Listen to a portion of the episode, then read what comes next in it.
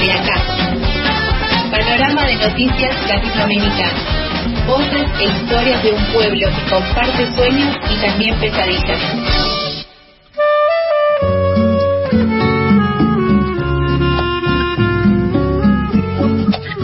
12 del mediodía, cuatro minutos, comenzamos la segunda hora de Pasadas por Alto y le damos la bienvenida a nuestra queridísima compañera comandanta en una de sus últimas columnas. Nicole Anteúltima. Anteúltima. Ah, mira, los tiene contadas. Los tiene contadas, no nos soporta más.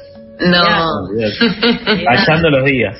Es, el duelo, es el duelo, con Raz. No, no va a pasar nada, vamos a seguir eh, cerca, de algún modo, siempre. Claro que sí. Bien, bueno, Todo tranqui, por suerte, acá pensando un poco en, en nuestra América querida. Y, y, como se están sucediendo muchos hechos en el mundo, es un momento de muchas convulsiones sociopolíticas, vamos a hablar de Venezuela, un país que Argentina nos significa mucho, que eh, debería decir. Eh, primero porque en la visión latinoamericanista abrazamos algunos procesos eh, nacionalistas y antiimperialistas de Venezuela, pero a la vez porque en Argentina también había casi 200.000 personas venezolanas en 2020 que habían sido desplazadas de su país. Seguramente ahora hay más, ¿no? Entonces, hay muchas contradicciones ideológicas que surgen en el pensamiento de las izquierdas con respecto a Venezuela, como también con respecto a Cuba, y en esta columna que nos encanta cuestionar e incomodar nuestros Se pensamientos. recontra pica, a full. Sí, a pleno. Eh, cuestionar e incomodar nuestros pensamientos de izquierda, ¿no? Entonces, ahí vamos, si les parece. Sí, me gusta que te vaya, o sea, que no te vayas sin eh, hablar de Venezuela. Como tuvimos aquella histórica eh, columna de Cuba que duró aproximadamente 75 horas, en donde tuvimos un debate muy fuerte y profundo sobre el rol de la policía en los estados latinoamericanos. O sea, esas cosas solo nos las permiten este tipo de, temáticas que, que, hay que meterse de lleno. Así que completamente. De Venezuela hablamos cuando fue el Yo te creo Venezuela, Claro. Que nos metimos con los movimientos feministas de Venezuela, que, que son muy importantes. Eh, pero ahora vamos a hablar un poco más de la situación política eh, partidaria de Venezuela, digámosle. Un poco de contexto. Eh, en este momento está ocurriendo una negociación entre el gobierno de Venezuela y la oposición, y ya han habido otras negociaciones como esta, pero esta es la primera vez que se produce con tantos actores en la mesa que es un hecho muy fuerte y muy simbólico, porque a la izquierda, digamos, tenemos a Maduro, con Rusia, China, Nicaragua, Bolivia, Turquía, y a su derecha tenemos a Guaidó, el autoproclamado presidente interino de Venezuela, con Holanda, Estados Unidos, Colombia, Canadá e Inglaterra a su eh, derecho solado. Y, Loja tribuna tiene, ¿no? tal cual, los dos. Claro, los dos es como una es un diálogo que merece la pena escuchar. Mirar, y, claro. Y es un problema que se, manifiesta, se manifiesta como interno de Venezuela, se supone, ¿no? Que es un problema interno de Venezuela, pero cobra interés geopolítico internacional. Lo que muestra que en realidad siempre tuvo interés eh, geopolítico internacional. Y en esta columna vamos a charlar un poco de lo que está pasando en Venezuela con nuestro ojo violeta muy afinado, porque de hecho no va a haber equidad de género en la negociación, y eso es lo primero que me gustaría destacar. De parte de la oposición, eh, solamente dos de les nueve representantes son mujeres, Claudia Niquey y, Mariela Magallanes, y de parte del gobierno de Venezuela no se sabe, pero es claro que los perfiles más altos son de hombres, ¿no?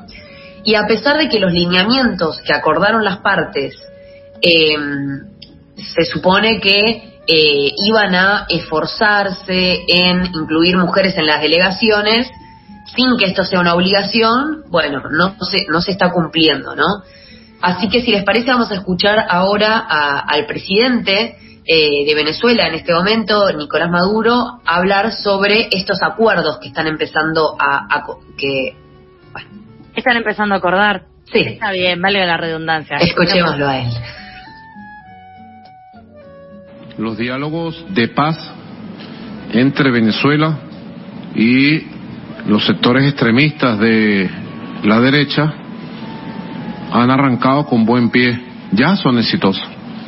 Yo tengo aquí en mi mano, me lo ha traído el presidente de la Asamblea Nacional, diputado Jorge Rodríguez, plenipotenciario por Venezuela en esas negociaciones, me ha traído el documento original. Aquí tengo el documento original de México. Y siento, mira, que tiene vida propia. Bueno, con la poética que lo caracteriza, ¿no? Eh, estaba sosteniendo este papel que tiene vida propia, que es un memorando de entendimiento firmado por la negociación en México y aprobado por la Asamblea Nacional de Venezuela, o sea que ya es ley. Claro. Eh, y este documento establece que el proceso de diálogo y negociación va a estar basado en varios puntos, entre lo que se destacan el levantamiento de sanciones y la restauración de derechos, como, digamos, un consenso, no quieren que haya más sanciones de Estados Unidos, la, la garantía electoral, o sea que, bueno, si vamos a hacer las elecciones, que sirvan de algo, eh, la convivencia política, la renuncia a la violencia y la protección de la economía. Sabemos que eh, el gobierno de Maduro plantea que se reconozca la institucionalidad de Venezuela, porque ¿para qué vas a hacer un gasto nacional tan importante como unas elecciones si después gane quien gane, al otro día unos van a decir hubo fraude y los otros van a decir no, estuvo bien eh, en el caso que sea, ¿no? Claro, están saliendo como de la grieta con un acuerdo eh, muy muy acuerdoso, digamos. Me causó gracia cómo arranca Maduro el audio que pasaste recién de hemos tenido algunos acuerdos muy fructíferos con la extrema derecha venezolana, como con estos pedazos, o sea que también es Poniéndolos como... allá. Claro, es como si fueran, eh, no sé, como esas eh, reuniones o discusiones en las que se corta el aire. Con tijera. Con Tal cual. De lo Tal tenso cual. que es. Eh, así que nada, me, me, me parece muy muy interesante también sumarle toda esa pica que hay, ¿no? Alrededor de, de. Es una pica gigantesca, por supuesto, y acá el gobierno de alguna manera también se está jugando su legitimidad eh, y así y así también lo que plantea es trabajar bajo el amparo de la Constitución y el respeto a los derechos humanos. Todo esto se acordó en el primer encuentro del 13 de agosto, en el que firmaron este memorando, y el siguiente va a ser el del 2 al, de, perdón, del 3 al 6 de septiembre. Por lo pronto, todo parece ser constructivo y se, apor- se apunta a un pacto inclusivo. Ahora, ¿por qué México? ¿No? ¿Por qué lo deciden en México? Esto lo va a responder la especialista en gobernanza global de México, Guadalupe González, en una entrevista con el canal Milenio. ¿Qué papel juega México? Uno muy importante y es el papel de coadyuvancia, de colaboración a este proceso. Y en este momento México es la sede. ¿Y, y por qué es importante que sea la sede? Porque es un país que ha sido reconocido por su respeto a los procesos internos y de solución a problemas de carácter político en, en diversos países. Hay antecedentes y creo que es un orgullo para nosotros como mexicanos que nuestro país sea sede de esta, de esta serie de eventos. Bien, entonces, como ya dijimos, esta no es la primera vez que oficialismo y oposición de Venezuela intentan un acuerdo. En 2018 y 2019 no le fue muy bien, pero este parece ser un esfuerzo como un poco más formal, ¿no? Y queda claro que cualquier posibilidad de que Venezuela sea un lugar seguro y habitable para su pueblo, porque más allá eh, de las coincidencias ideológicas que tengamos con el gobierno de Maduro y especialmente los valores sociopolíticos que supo difundir alguna vez Hugo Chávez antes de su extraña muerte en 2013, eh, los datos de más de 5 millones de personas que han salido de Venezuela en los últimos años, según ACNUR, demuestran que hoy no es un lugar seguro para los venezolanos, ¿no? Estamos hablando de un 15% de la población que migra de un país. Eh, y acá, para seguir pensando en la necesidad de un acuerdo como este, leí un artículo del analista Luz Meli Reyes, a, a quien admiro mucho, eh, que escribió algo así como que Venezuela no es un país totalmente en guerra, pero tampoco es un país en paz. Porque mal que mal es una nación donde sus habitantes hacen lo imposible para subsistir en medio de la vulnerabilidad, eh, desde las precariedades como que no haya insumos por el bloqueo, pero también en la pérdida del monopolio del uso de la fuerza por parte del Estado, demostrada en la existencia de territorios controlados por grupos en armas, como está registrado en los bordes del país con Colombia. Claro, sí, sí. Entonces, eh, bueno, es necesario este acuerdo. Y claramente es, este encuentro es un intento de los propios actores en conflicto que evidentemente entienden que la situación puede seguir empeorando, que hay gente que se está muriendo en la precariedad que vive Venezuela y por hechos evitables. Y que ven que hay millones de personas que siguen saliendo del país en una crisis de movilidad sin precedentes y que aún no podemos comprender en su magnitud porque es muy reciente. Claro. aparte, lo que me parece también muy fuerte es el reconocimiento por parte de los dos espacios de que esto así no puede continuar, pero toda la sangre derramada que ha habido hasta llegar acá. Porque, digamos, también es un reconocimiento de eso, ¿no? Como un blanqueamiento de, de esa situación, tanto de un lado como del otro. Pero bueno, si pensamos en grietas, yo creo que la de Venezuela es una que, o sea, como una versión muy cruel de lo que puede llegar a llevar ese, esa no convivencia de, espacios políticos, porque digo, puedes tener, eh, puedes estar en completo desacuerdo con lo que, con lo que está pasando y demás, pero se perdieron hasta las herramientas eh, propias de un proceso democrático, ¿no? Como se, se, se puso todo como demasiado oscuro, digamos, se tiene que llegar a, a una situación de este estilo porque tenemos a Estados Unidos metiendo la cola que eso también tiene que estar como eh, presente eh, en el análisis. Sí, tal cual. Es como que ninguno de los sectores, más allá de la ideología, puede ignorar la violencia, la inflación y el caos político. Eh, y yo siento que desde Argentina tenemos la responsabilidad también de no ignorarlo.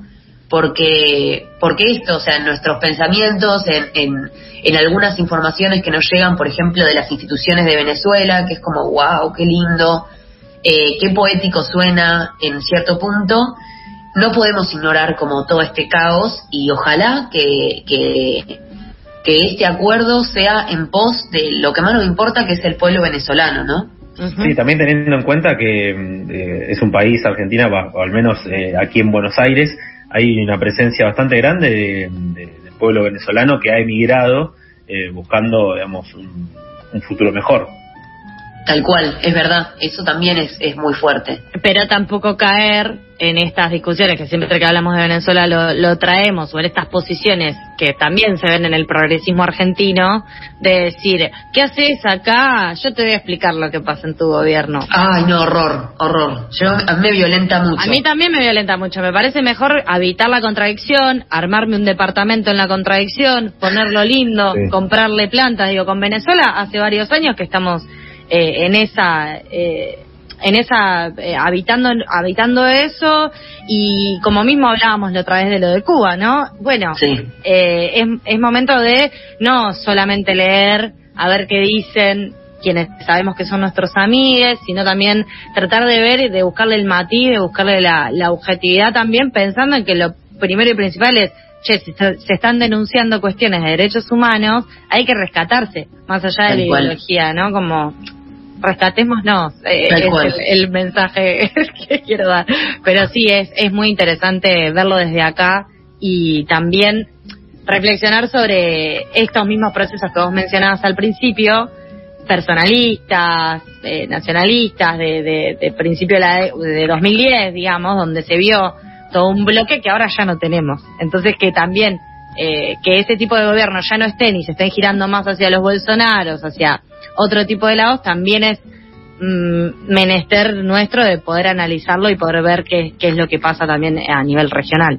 Sí, y me parece muy importante esto que decís de, de, no pararse en ese lugar porteño de, che, mira, la cosa es así, porque incluso, bueno, como hemos hablado en otras oportunidades en esta columna, eh, y cuando analizamos la situación de distintos países, los conflictos que se dieron en distintos países de Latinoamérica, me parece sí para destacar que en Argentina en general las distintas disputas se dan por vías institucionales y, muchas veces desde nuestra cabeza, desde nuestro día a día, eh, no podemos pensar con las mismas lógicas de cómo eh, se está viviendo en otro lugar donde capaz la situación es completamente diferente. Eh, entonces es algo que hay que tener en cuenta a la hora de querer explicar o analizar la situación de otro país. Tal cual. Bueno, en paralelo a esto, hay una pregunta que a mí me resuena mucho a mí y a, y a muchos, que es, bueno, y las mujeres porque como ya dijimos no hay equidad de género en este diálogo y para mí, para muchos, eso es una cagada en varios niveles, digamos. En lo institucional... Se Categoría analítica, cagada. Cagada, exacto. en varios niveles, en varios niveles. En lo institucional se supone que todos los Estados miembros de las Naciones Unidas deberían incluir a más mujeres en los procesos de negociación y mantenimiento de la paz. Esto lo dice la resolución 1327 del Consejo de Seguridad de la ONU. O sea que no hacía falta poner un punto en el memorándum para esforzarse en incluir mujeres en el memorándum, porque ya lo habían firmado antes. O sea, mejor convocarlas directamente, no hacía falta de legitimar sus esfuerzos. Tenemos un recompromiso. Claro. Es como la, la, reunión de Facundo Moyano con los sindicalistas que decían, estamos hablando de la perspectiva de género en los sindicatos y no había ninguna mujer. Claro, es como los feministas menos pensados, ¿no? claro, es como bueno, es bizarro directamente. Y además, acá voy a citar y recomendar el artículo Cómo las mujeres se convirtieron en un factor clave en los acuerdos de paz en Colombia de mi compañera y amiga María Laura Chang, también de Venezuela. Estas negociaciones deberían incluir más mujeres, no solo porque se trata del 50% de la población y por esa sencilla razón deberíamos tener más representación, sino también porque históricamente se ha demostrado que las negociaciones donde hay una fuerte participación de mujeres son más duraderas y tienen más posibilidades de salir bien. Y en su investigación el caso de Colombia es reconocible. ¿Y esto por qué? Abro debate en esto, ¿no? Porque justamente debido a sus propias experiencias en la desigualdad, y a los roles que las mujeres y las identidades feminizadas, como las personas LGBT, por ejemplo, han desempeñado a lo largo de la historia, hacen que estas sujetas y sujetes tengan una mayor perspectiva a la hora de negociar. Eh, la perspectiva del, oprimido, ¿no? Y también, según la perspectiva de, de, María Laura Chang, en entrevista con distintas latitudes, así generalizando, ¿no? Las mujeres no buscan ganar a la otra parte o vencer al adversario, sino llegar a consensos. Claro. Sea masters de la política, ¿no? Y eso es muy importante acá. ¿Qué les parece esto? ¿Qué opinión les merece? No, yo creo que si no hay representación, entonces no se la va a tener en cuenta. Eh, como, como sector, digo, hay muchas cuestiones que tienen que ver con las tareas que llevan adelante las mujeres, que por ejemplo se ponen de las mujeres, sí, eh, disidencias, minorías, bueno, no son, qué sé yo, bueno, este sector, eh, que si no se ponen eh, de manifiesto, digamos, que si no se ponen en, dentro de la discusión, se invisibilizan, porque estos hombres del poder, de estas castas y no sé qué, no llevan adelante, por ejemplo, tareas de cuidado en todos lados. ¿Entendés? O no, llevan, no llevan adelante cuestiones que, que se ponen, que también son las banderas que se levantan cuando hay un paro internacional de mujeres. Produzcan sin nosotras. A ver, como poniendo también eh, en juego ese rol. Más allá del magíster en la política, me parece que eh, muchas veces no se tiene en cuenta o se sigue tomando el genérico eh, hombre, blanco, cis, como genérico de todo, para el que se realizan acuerdos, y si no se tienen en cuenta a estos sectores, que aparte están organizadas, que ya lo, lo vimos cuando hablamos la otra vez de este Me venezolano, eh, no se, no, no, o sea, se van a seguir siendo acuerdos y compromisos que no se cumplen. Están solamente para, para que cumplir la, la paridad de género o la perspectiva de género que tiene que haber en un papel. Y, y nada, esa es mi reflexión.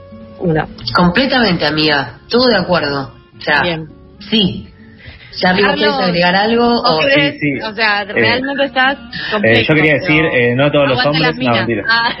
no, por favor. No, a mí me parece que, o sea, obviamente hablo desde el sentido común, si es que existe, debe haber estudios al respecto, me parece que tiene mucho sentido lo que, lo que trae vos, Nicole, que también hay una lógica más conciliadora, que queda a las claras con, los datos que traes, en, en, bueno, en en las mujeres, o al menos en, estos personajes políticos que, muchas veces tienen eh, lugares de gestión, eh, lugares de negociación, porque también esto, entienden que eh, para ganar terreno, el conflicto en general no es el camino, que, o, al menos no, no, no es la historia que llevan en sus espaldas, que les demuestre que el conflicto es el camino, como si muchas veces desde lugares de poder llevados adelante por varones, cis, heterosexuales y demás, eh, sí tienen como esa costumbre de, bueno, intentar arrasar con todo. Esto hablando eh, en general. Eh, para mí tiene mucho sentido eh, lo que lo que traes. Obviamente habrá excepciones, ¿no? Habrá excepciones, digo, habrá un montón de, de casos de, que demuestren lo contrario, pero eh, pero bueno, está bueno detenerse en eso y analizarlo.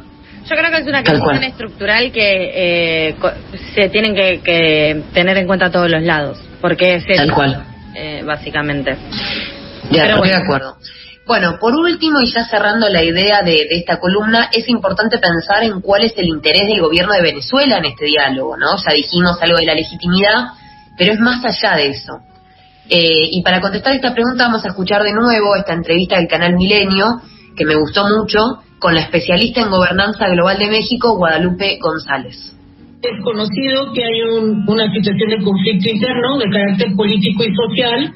Hay grandes necesidades en, en la región que han sido además agudizadas por la, por la pandemia en materia socioeconómica y lo que podemos esperar es que eh, de parte del gobierno venezolano exista un, un proceso, un canal de diálogo político que termine también, por supuesto, con aspectos ligados a la legitimidad, como es el proceso electoral eh, al interior de Venezuela, cuyo siguiente importante momento es precisamente las elecciones locales y regionales.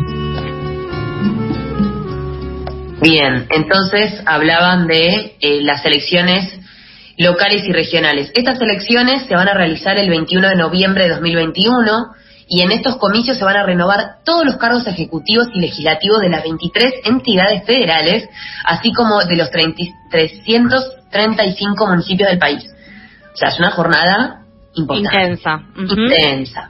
Recordemos, eh, también pensando en en la posición de Argentina, Recordemos que el presidente de Argentina, Alberto Fernández, se expresó a favor de este intercambio y más puntualmente dijo que el diálogo es el camino que tiene la nación caribeña para constituir su futuro y agradeció a México y a Noruega por eh, favorecer este acuerdo. Pero recordemos que su predecesor, Mauricio Macri, había reconocido de manera oficial al autoproclamado gobierno de Juan Guaidó allá por enero de 2019. Uno de los primeros, él siempre a la vanguardia. Sí, y en esta pequeña acción en un forma de tweet, que en aquella batalla de enero de 2019 eh, fue, fueron las bombas que enviaron los, los actores internacionales a Venezuela y volaban los tweets a favor, en contra de lo que estaba pasando, el gobierno argentino, en ese tweet de Mauricio Macri, renunció a la histórica posición argentina de no intervención y de respeto a la autodeterminación de los pueblos. Bueno, ni hablemos de lo que pasó después en Bolivia. Yo creo que él nunca lo supo. ¿Por qué no le explican bien las cosas? Pino Solana se lo tuiteó. Pino Solana se lo esto? ¿Por qué no le explican antes? Él no, puede se saber le, todo. Escapó, se le escapó. Y ya para cerrar, eh, como conclusión, no podemos evitar ilusionarnos con este diálogo que sucederá en los primeros días de septiembre. Eh, para el último, el único, el último, uf, el único actor que nos interpela que es el pueblo de Venezuela, a quien miramos con perspectiva de género y de clase, como siempre mantenemos en esta columna. Así que si se quedaron con ganas de seguir reflexionando sobre esto, les recomiendo la columna Esta vez las negociaciones son de vida o muerte de Luz Meli Reyes para The Washington Post. Bien, excelente. Nicole, como siempre, muy completa, discusiones, reflexiones sobre lo que sucede en este panorama latinoamericano. En este caso, hablamos de Venezuela. Te agradecemos mucho y bueno, para la próxima, sanguchitos, ¿qué, qué, vamos a hacer con la última columna? Algo hay que armar. Y, vamos a ver si no hablo de Cuba, me saco, me saco no importa el lugar. Habla de tu país favorito, ¿qué importa? bueno, pues Argentina. ser Paraguay también, vamos a ver. Bueno, no, pero es una columna de Latinoamérica, compañera. Pero puedes decir cómo nos ven todos a nosotros. Y pero Argentina, ¿dónde está? Argentina y ombligo del mundo. Ah, no, Argentina es Europa, cierto, perdón. Se pone medio eh, eurocéntrico si empiezo a hablar de eso, pero bueno. Si no, eh, abrimos cajita de preguntas a ver qué quieren los oyentes. No estoy de acuerdo con eso, pero vamos a ver eh, si después más tarde me pongo de acuerdo. Bueno, gracias, Niki. Abrazo grande. Abrazos. Pasaban los ecos de nuestra América de aquí, de Pasadas por Alto.